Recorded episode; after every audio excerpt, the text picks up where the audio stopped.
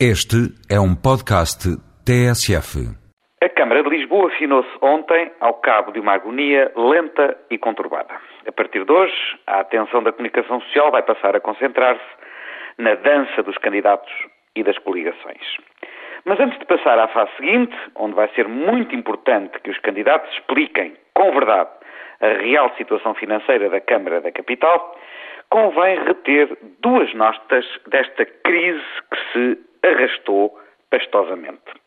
A primeira tem a ver com o método atabalhoado de resolução da própria crise. As renúncias em cascata para provocar a falta de quórum e assim abrir a via das eleições.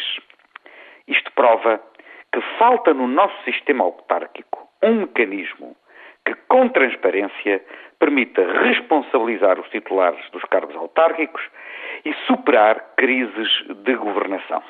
Esse mecanismo tem que assentar na alteração do sistema de governo e na relação entre as câmaras e as assembleias municipais, como desde 1997 a revisão constitucional tornou possível e ainda estamos à espera.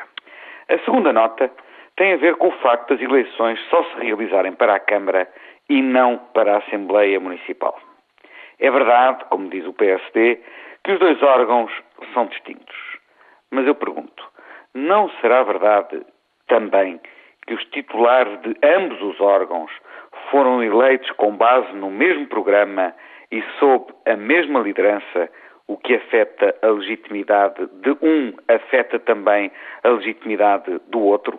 Bom, o capitão foi borda fora. Os passageiros confiam em ficar no barco.